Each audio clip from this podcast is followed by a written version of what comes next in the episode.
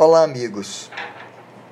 Eu venho saudar todos vocês no início de nossas aulas através dessa plataforma digital. Nossa terceira aula de fato do semestre, em continuidade às duas primeiras, através das quais a primeira nós tratamos dos aspectos gerais do Código de Defesa do Consumidor e toda a sua evolução histórica em, em acompanhando também a evolução histórica do direito civil, direito do consumidor como uma subespecialidade do direito civil, e a segunda aula em que tratamos dos princípios norteadores do Código de Defesa do Consumidor. Hoje vamos dar continuidade tratando da relação jurídica consumerista e os seus respectivos elementos. Amigos, como, como vimos anteriormente, o Código de Defesa do Consumidor ele tem um campo de, aplica de aplicação bastante amplo e difuso. Difuso no sentido de compreender que ele se destina, ou que ele possa se destinar, a uma universalidade de pessoas indiscriminadas, que estejam ou não adquirindo produtos ou adquirindo serviços. Urge dizer a vocês que, enquanto lei especial que é o Código de Defesa do Consumidor, ela dirige-se a um dos elementos subjetivos desta relação de consumo, simplesmente os consumidores. Como é que nós podemos definir o que seja consumidor? Dispõe o artigo 2 do Código de Defesa do Consumidor que consumidor é toda pessoa física ou jurídica que adquire ou utiliza produto ou serviço como destinatário final. Muito bem. Portanto, em razão da disposição do artigo 2 do Código de Defesa do Consumidor, já podemos observar que a natureza jurídica dessa norma seja ratione persone, diz respeito, portanto, aos consumidores, a parte a uma das partes, a um dos elementos subjetivos que se encontra em uma condição de vulnerabilidade, cujo conceito nós demos na aula anterior. Inclusive, todas as espécies de vulnerabilidade, fática, técnica, jurídica, a, hipervulnerabilidade, assim compreendidos.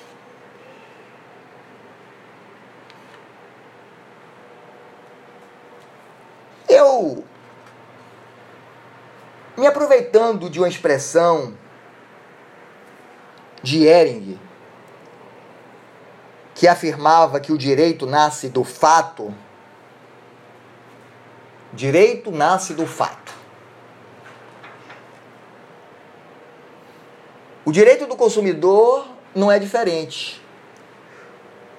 A formação desta relação jurídica de consumo está sujeita ao mesmo processo jurídico defendido por Ehring. As normas jurídicas de proteção do consumidor incidem sempre que ocorram em qualquer área do direito atos de consumo assim compreendidos como pelo fornecimento de produtos ou pela prestação de serviços, incluindo ainda os acidentes de consumo. Que posteriormente nós vamos tratar, se tratam das consequências de uma prestação de serviço ou fornecimento de um produto em desconformidade com as regras do Código de Defesa do Consumidor, acarretando qualquer forma de prejuízo ou qualquer forma de dano aos, ao consumidor. Nesse, nesse sentido, vamos passar já a definir como é que nós podemos classificar os elementos da relação de consumo. Ora, nós temos dois elementos da relação de consumo: elementos subjetivos e elementos objetivos. Os objetos, os elementos subjetivos, eles estão relacionados aos sujeitos da relação consumerista. Quem são eles? Consumidor fornecedor. Os elementos objetivos estão relacionados ao objeto das prestações surgidas, aplicadas pelo Código de Defesa do Consumidor, fornecimento de produto ou prestação de serviço.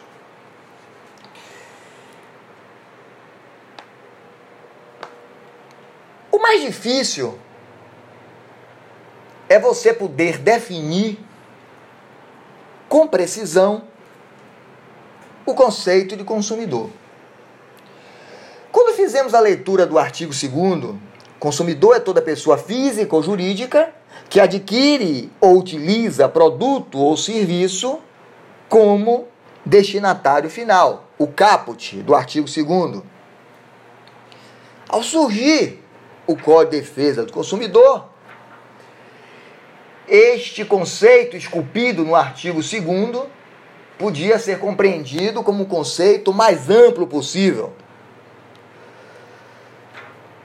Ampliava-se o leque do conceito de consumidor, o que não representava nenhuma vantagem para a sociedade brasileira, na medida em que todos dentro de um mesmo rol, sejam eles pessoas físicas ou pessoas jurídicas, inclusive na aquisição de produtos ou prestação de serviços como destinatários finais, estariam todos protegendo, protegidos e você tratar mais uma vez, aproveitando desta, né, deste jargão, você tratar os desiguais. Da mesma forma, é a maior forma de injustiça. E aí começaram a surgir as divergências entre duas correntes. Primeira corrente, a corrente maximalista ou objetiva, e a segunda corrente, a corrente subjetivista, uma corrente finalista do conceito de consumidor. Ok. Para a corrente para a corrente.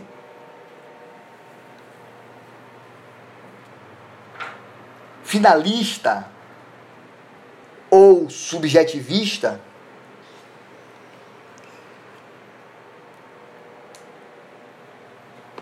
adeptos desta corrente subjetivista, o conceito de pessoas físicas ou jurídicas na aquisição de produtos ou serviços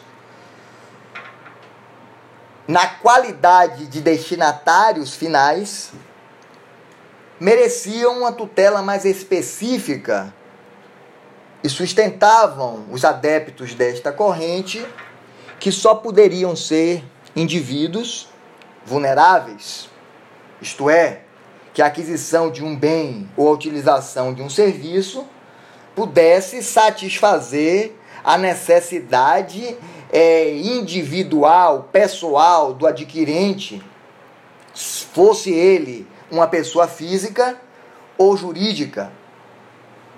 Enquanto que para os adeptos da corrente maximalista ampla, também chamada de corrente objetiva, para a caracterização do que seja consumidor, exigia-se apenas a realização de um ato de consumo e destinatário final para esses, para esses correntistas deveria ser entendido de uma forma mais ampla possível. Portanto, nós já estaríamos aí descartando os adeptos desta corrente maximalista. Minha gente, o conceito do consumidor ao longo desses anos, nós estamos em 2021, na esteira da corrente finaliz, é, subjetiva ou, ou finalística, restringe-se, em princípio, às pessoas físicas ou jurídicas que não sejam profissionais. Para esses correntistas, o Código de Defesa do Consumidor define que consumidor possa ser pessoa física ou jurídica, desde que estes indivíduos não fossem, sobretudo as pessoas jurídicas, não fossem profissionais. Então, a Unijorge, ela pode ser consumidora, ela é uma pessoa jurídica, ela é consumidora, mas ela é consumidora quando ela esteja adquirindo bens ou produtos para a sua própria satisfação, não para colocar na cadeia do que ela venda. Serviços educacionais. Então, nós estamos no tempo de coronavírus. Imaginemos que a Unijorge tem adquirido uma plataforma digital para dar continuidade à prestação dos seus próprios serviços educacionais e esta plataforma digital seja deficiente, não, não, não consiga desenvolver o que ela prometeu para a Unijorge na satisfação dos seus interesses profissionais Nesta situação, no exemplo que nós acabamos de dar, obviamente que a Unijorge, embora um, fosse, seja uma pessoa jurídica, ela não estaria na condição de consumidor, porque ela não seria a destinatária final da utilização do que ela acabava de, acabara de contratar. Certo? Então, esta corrente subjetivista, ela sofreu ao longo desses anos de 1990 a 2000 aos dias atuais, sofreu um certo abrandamento na medida em que admite-se excepcionalmente desde que demonstrada em concreto a vulnerabilidade técnica, jurídica ou econômica das pessoas jurídicas, aplicadas às normas do Código de Defesa do Consumidor, mas que esta vulnerabilidade diga respeito a pequenas empresas, a profissionais liberais e que diga respeito quando da aquisição de produtos ou serviços na condição destinatário final, que é, é, é, excluindo-se, portanto, todos é, os produtos e serviços que estejam, estejam sendo colocados na, no incremento da atividade executada, exercida por essa própria pessoa. Ok? É, eu separei para vocês é, um, um exemplo aqui de uma decisão, um recurso especial do ministro Rui Rosado, que ele nos, dá, nos, tra, nos, tra, nos traz um exemplo muito bom, muito atual, até sempre atual, essa decisão, embora seja uma, uma decisão antiga, mas ela é, é, é cada dia mais atual. dos indivíduos que, diante é, da necessidade de trabalhar, de ganhar dinheiro, de exercer uma atividade, adquirem uma van para transporte de, de passageiro alternativo. Então ele faz o seguro do seu veículo, ele informa que não é para utilização é, de uso pessoal, exclusivo pessoal, mas também destinado a, a, a, ao comércio, ao transporte de pessoas. E nessa situação é, não se encontra afastada a condição de hipossuficiência desta pessoa na relação com que mantém com a seguradora, né? Que na condição de que mantém contratualmente com a seguradora. Este indivíduo, ainda que seja uma pessoa jurídica, né, ela é sim consumidora. Muito bem. O Sérgio Cavalieri Filho, para mim, o maior nome de todos os tempos, como eu já disse a vocês, é do direito do consumidor. No seu livro, ele também traz uma, um exemplo bastante atual e corriqueiro que a cada dia se aumenta a incidência desta prática né, de pequenos estabelecimentos que, para incrementar as suas vendas, eles fazem, eles se conveniam com determinadas administradoras de cartão de crédito e criam os seus próprios cartões de crédito, como se tivesse é, é, concedendo aos seus clientes uma linha de crédito especial. Na verdade, estão tentando fidelizar a sua clientela e facilitar a compra através de uma linha de crédito que eles estão, que eles mantêm com uma outra administradora de cartão de crédito, Visa, Visa, Mastercard, Hipercard, vamos lá, qualquer uma dessas aí.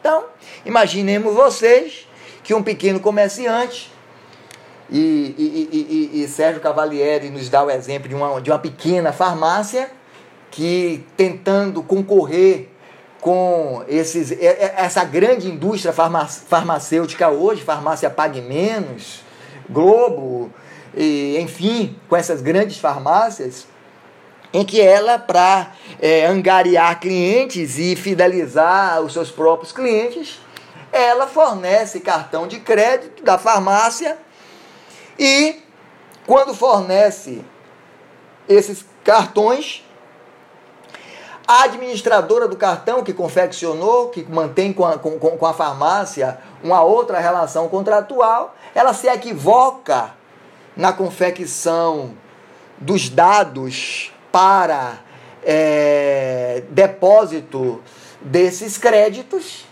e faz na conta de terceira pessoa a esta relação jurídica, trazendo prejuízo à farmácia. Os clientes compraram os medicamentos, debitaram no cartão da farmácia e esse pagamento foi feito à terceira pessoa, levando a farmácia a um enorme prejuízo. Esta farmácia é consumidora? Na mesma situação da Jorge Amado, também não é. Embora esses créditos estejam sendo é, em favor desta pessoa jurídica, esta pessoa jurídica, na concessão deste crédito, que é o objeto da relação contratada, ela está incrementando a sua atividade empresarial, a sua atividade comercial, estando, portanto, excluída da relação de consumo. Certo?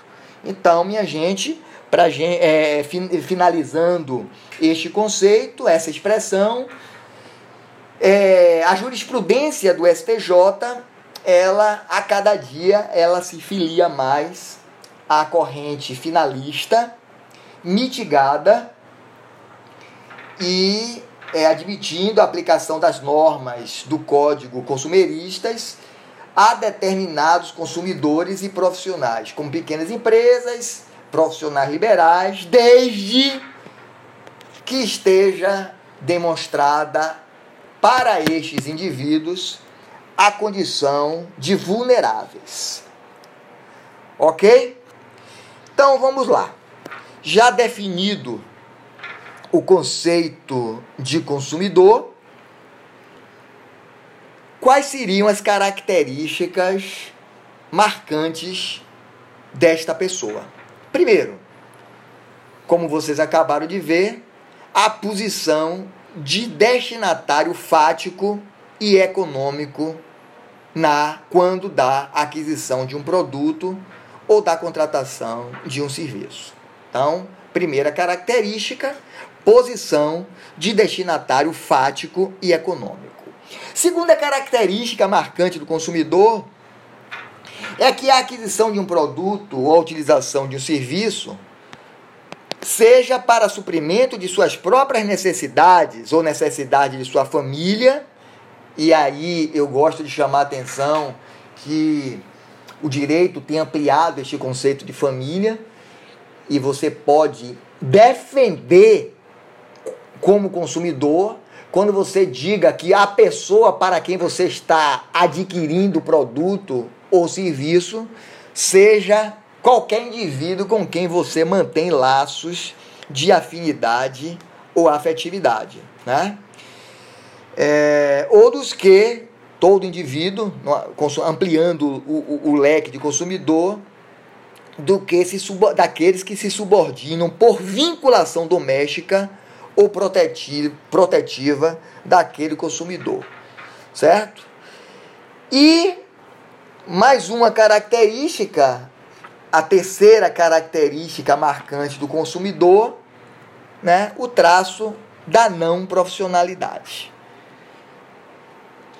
Quarto traço marcante do consumidor, o mais específico, o mais fácil de você determinar, a vulnerabilidade em sentido amplo, né? Seja ela técnica, jurídica, fática, é, psíquica, é, hipervulnerabilidade. Então, consumidor, ao consumidor é reconhecido essa condição né, de ser, de estar no lado mais fraco da relação jurídica certo? Com sua liberdade é, restringida, é, sujeito a todas as espécies de ignorância e de desvantagem.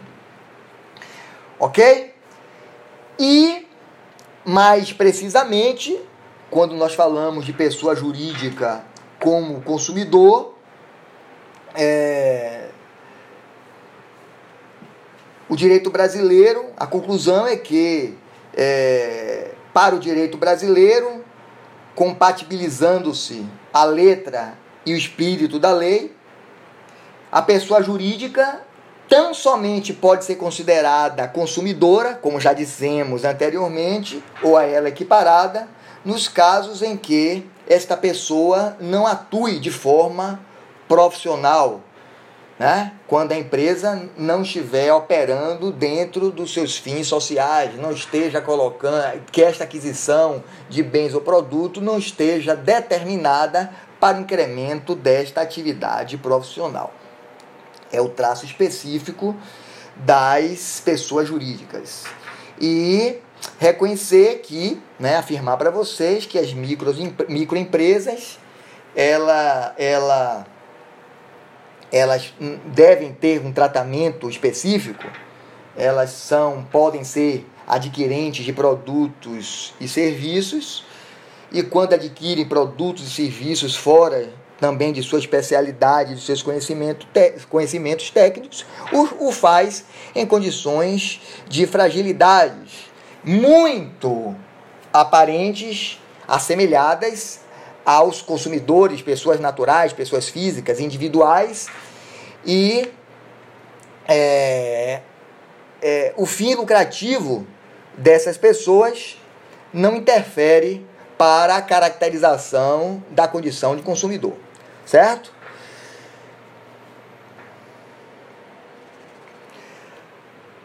Resta-nos falar, tratar das pessoas jurídicas sem finalidade, sem fins econômicos, é, com tutelas especiais, como fundações, associações. Às vezes, hoje nós temos até hospitais, OCID, partidos políticos. Então, é, esses indivíduos podem também ser considerados pessoas jurídicas, desde que, ainda que é, não exerçam atividade econômica, mas verificando se a aquisição deste produto ou deste serviço se destina para os seus fins sociais. Se a, a resposta for sim, obviamente que eles também estão excluídos. Ok, minha gente? Precisamos trazer o conceito de consumidor por equiparação. É... O conceito de consumidor por equiparação está no artigo 17. Para os efeitos dessa seção, equiparam-se aos consumidores todas as vítimas do evento. Então já vimos que consumidor de regra é aquele que em posição de vulnerabilidade é, numa relação de consumo e de forma não profissional adquire utiliza produtos ou serviços como destinatário fático e econômico, visando a satisfação de suas necessidades ou com, com, com pessoas com as quais tem uma relação familiar de afinidade, de afetividade, ou de terceiras pessoas que com elas se subordinam por vinculação domésticas. Também temos os consumidores por equiparação. Então, toda.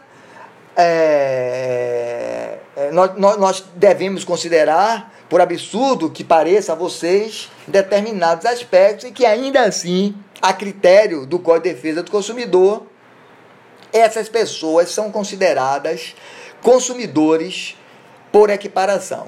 Então, quem são? Equiparam-se a consumidores para efeito de proteção legal da Lei 8.078 de 1990, toda coletividade de pessoas. Ainda que esta coletividade seja uma coletividade indeterminada. Certo? São os terceiros intervenientes de uma relação de consumo.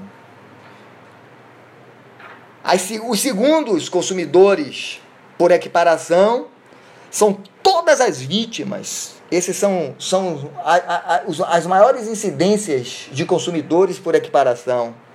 Todas as vítimas do fato, do produto ou do serviço. Esses que eu acabei de ler para vocês do artigo 17 são terceiros vítimas para os efeitos dessa sessão, equiparam-se aos consumidores todas as vítimas do evento. Então imagine vocês. Eu passei a, a, a, adotar um exemplo bastante marcante do ano passado, né? A queda do avião de Gabriel Diniz.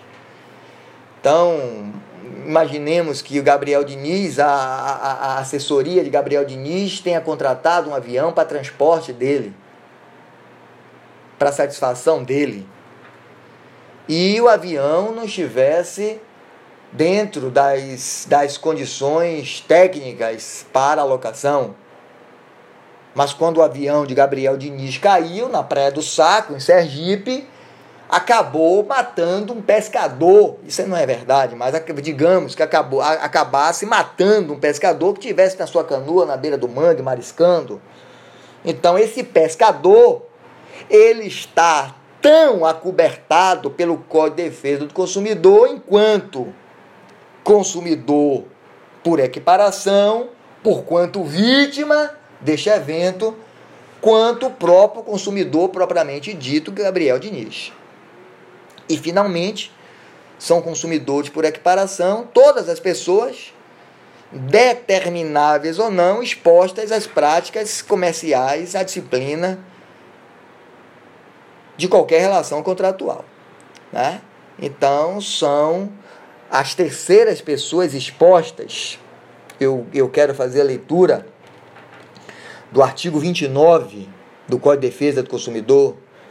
Para o efeito deste capítulo e do seguinte, equiparam-se aos consumidores todas as pessoas determináveis ou não expostas às práticas nele previstas. Então, eu já dei na sala de aula para vocês o exemplo: sou careca, eu não uso shampoo, mas o shampoo é serve da propaganda que entra pela propaganda quando eu estou assistindo o shampoo pode me incentivar a fazer ter, levar, levantar a curiosidade de consumir o shampoo, de utilizar o shampoo Elsev.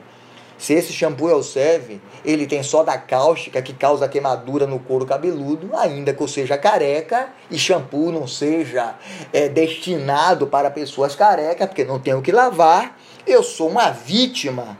Então, desculpe, eu sou eu estou incluído, eu sou vítima, sim, mas eu estou aqui não enquanto vítima, que eu acabei de falar do artigo 17, mas eu estou exposto a todas essas práticas comerciais que possam levar a prejuízo dos consumidores em geral. Certo? É, então, para gente finalizar os, os consumidores por equiparação, nós podíamos, eu vou fazer alguns exercícios com vocês a respeito disso no final da aula, mas eu imagino vocês, você está num banco de sangue e você, o banco de sangue, vai colher o seu sangue que você está lhe dando, doando, não pode comercializar, e você tem o seu nome por um teste realizado de forma é, incorreta, incluído no nome de pessoas com portadoras de HIV.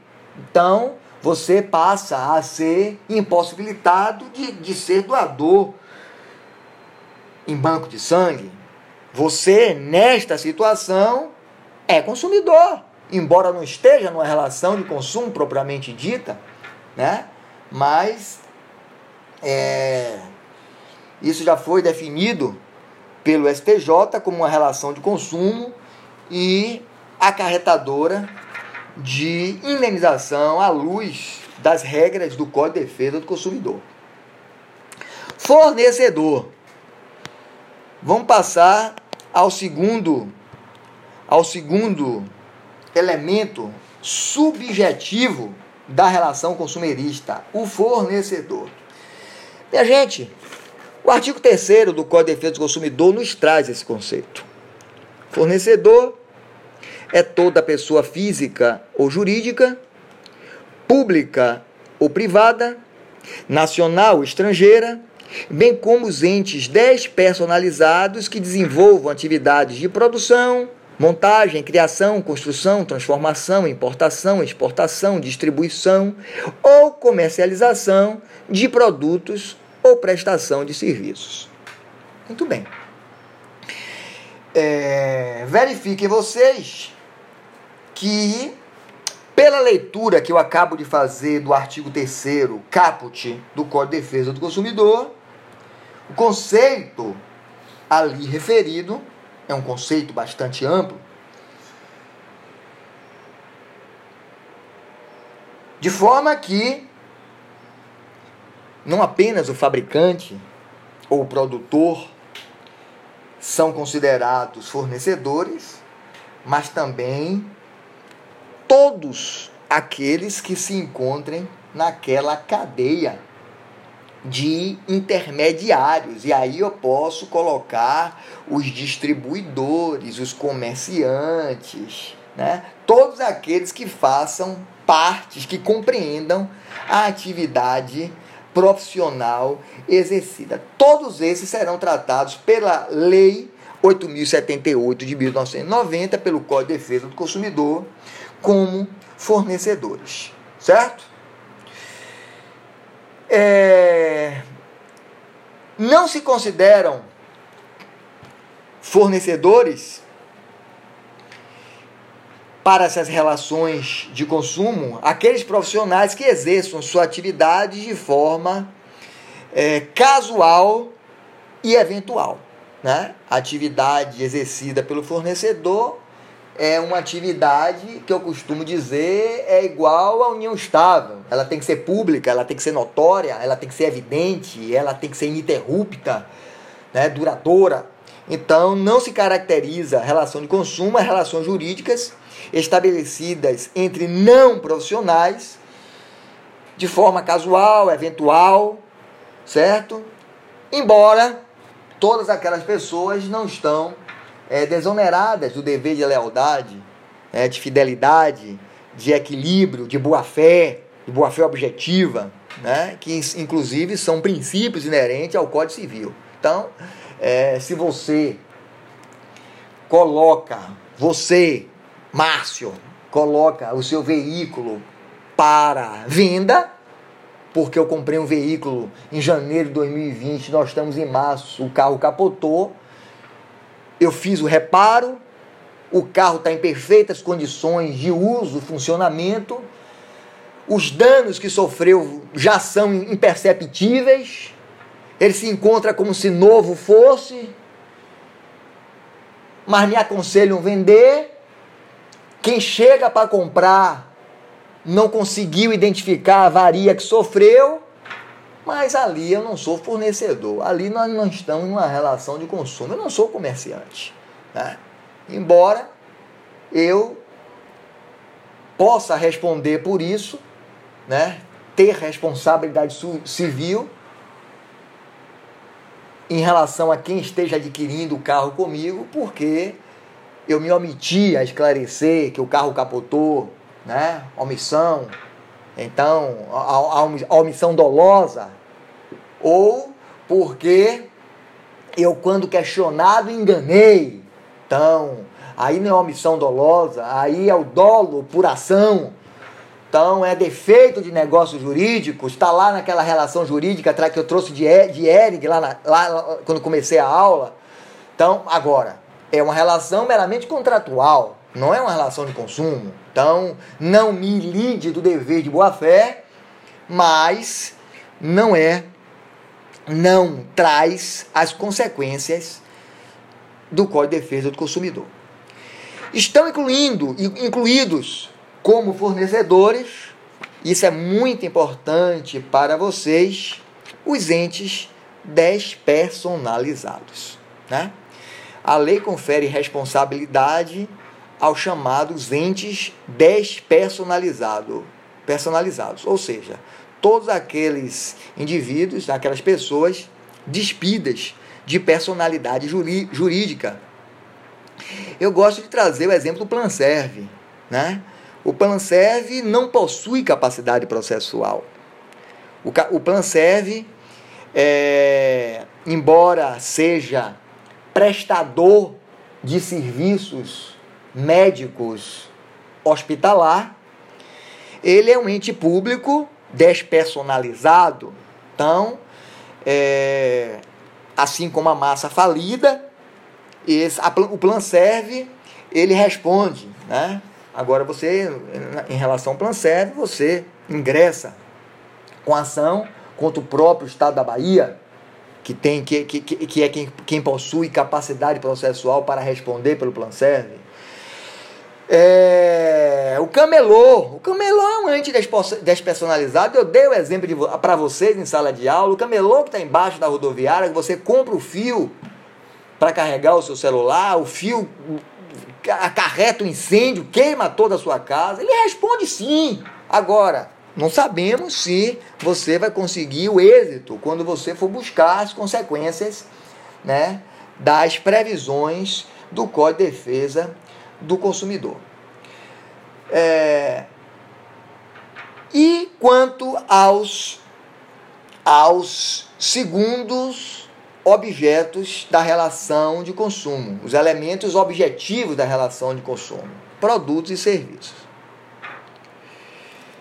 Então preste atenção, agora passando aos elementos objetivos da relação de consumo, certo? Eu trouxe lá no início para vocês aqueles que estão relacionados ao objeto das prestações surgidas e o objeto da relação jurídica de consumo é a prestação a qual tem o direito o consumidor e a qual está obrigado o fornecedor em razão desta vinculação jurídica que passa a unir os dois os dois indivíduos, os dois indivíduos, dois elementos subjetivos da relação. Minha gente, produtos. Produtos são bens.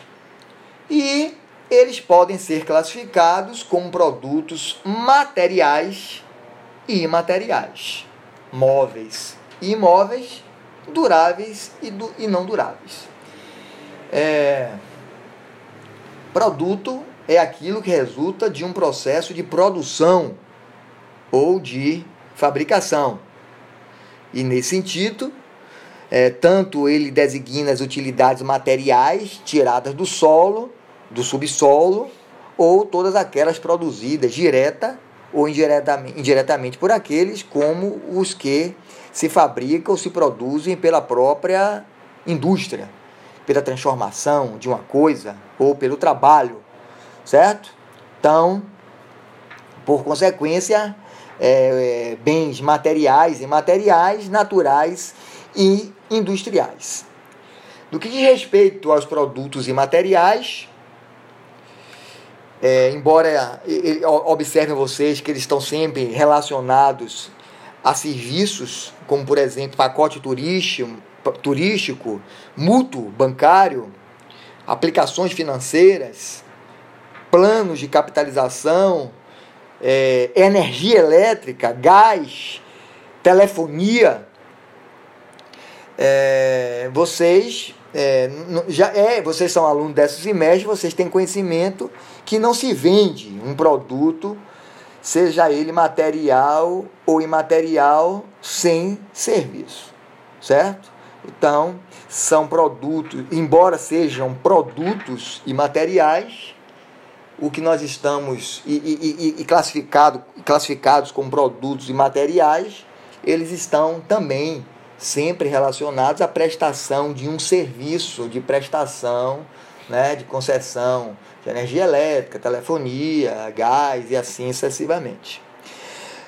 Produtos duráveis são os bens tangíveis que você pode pegar, que você pode tocar e que não se extinguem pelo uso, por um uso regular. Produtos não duráveis são aqueles que é, embora tangíveis, eles se destroem com a, a, a, utilização, os alimentos em gerais, os cosméticos, os produtos farmacêuticos, né? E os serviços.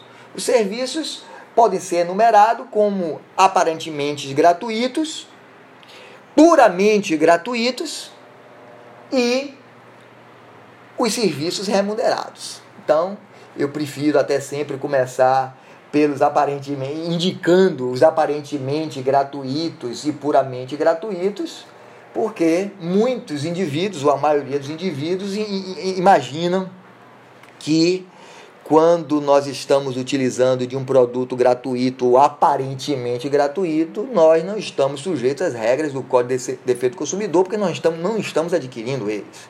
Não, eu me lembro perfeitamente que eu dei em sala de aula o exemplo de nós indo para a praia sermos é, chamados a atenção por uma, um, um, um, indivíduos que estejam nos convidando para conhecer um empreendimento habitacional e nos receba com acarajé, com champanhe, aquele alimento esteja contaminado.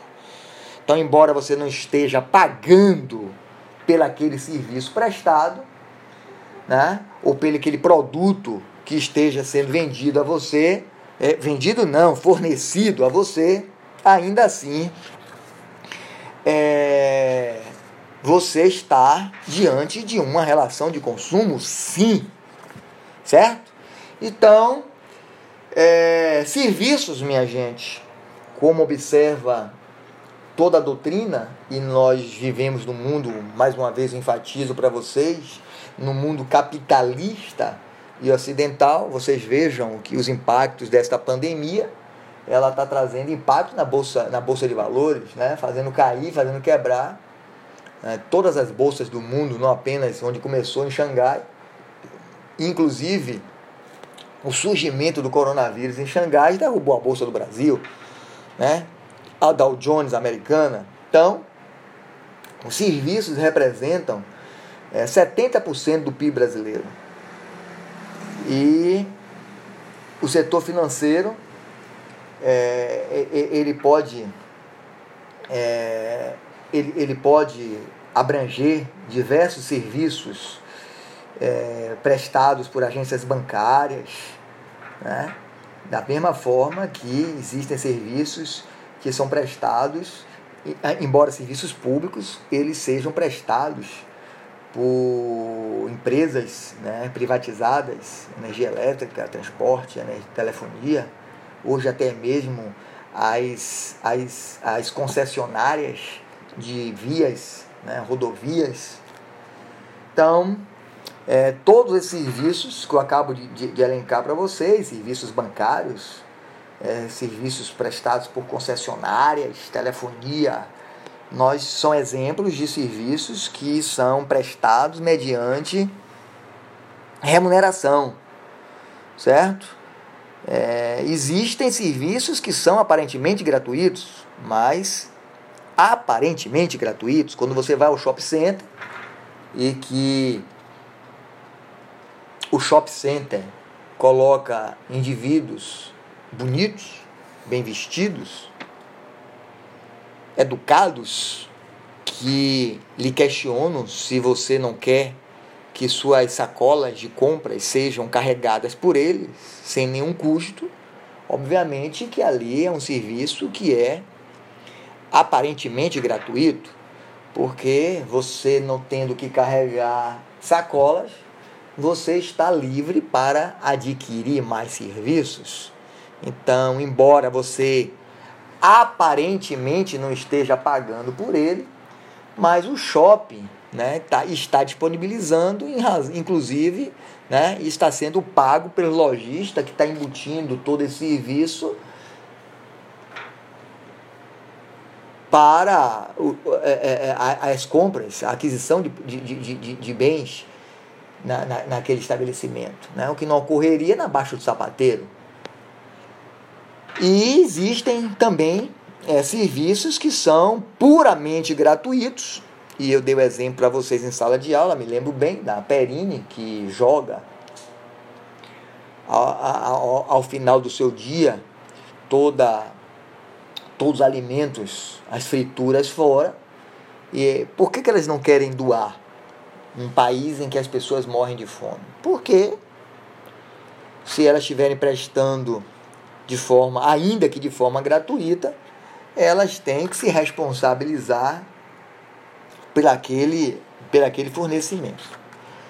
Então, é, nós vamos ter uma aula específica sobre serviços, é, porque nós precisamos estudar isso de forma mais detalhada, o que são serviços públicos, inclusive porque é, o, o, o, grande questionamento em provas e a, as grandes demandas jurídicas se referem a, a, serviços públicos, inclusive alguns serviços considerados essenciais, e nós vamos deixar isto para um, o próximo, um próximo momento.